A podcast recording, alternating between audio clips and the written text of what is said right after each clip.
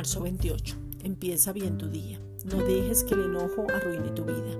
Efesios 4:31. Quítense de vosotros toda amargura, enojo, ira, gritería y maledicencia y toda malicia. El enojo es un enfado causado por algo que te ocasionó molestia y al tener irritación o desagrado causó en tus emociones el enojo.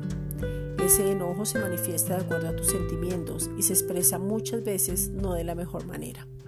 Algunas personas empiezan o terminan mal su día, se sienten bien cuando despiertan o cuando llegan a casa, pero tan pronto como algo sale mal pierden el equilibrio y tropiezan. No se saben controlar y hablan lo que no deberían hablar. Una vez que tenga un mal comienzo parece que nunca se les compone el día o la noche, se amargan y además amargan a otros. Si alguien nos ofende, nuestro enojo nos puede mantener a la defensiva todo el tiempo y la verdad no vale la pena.